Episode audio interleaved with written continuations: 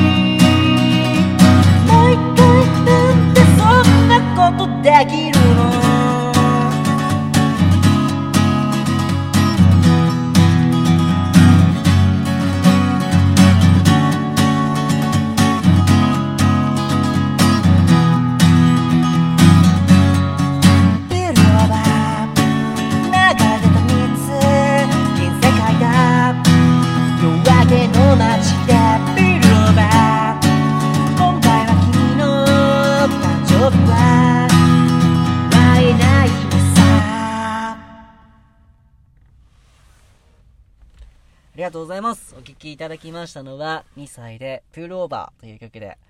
ございました。ありがとうございます。この曲はですね、あのプールの水が、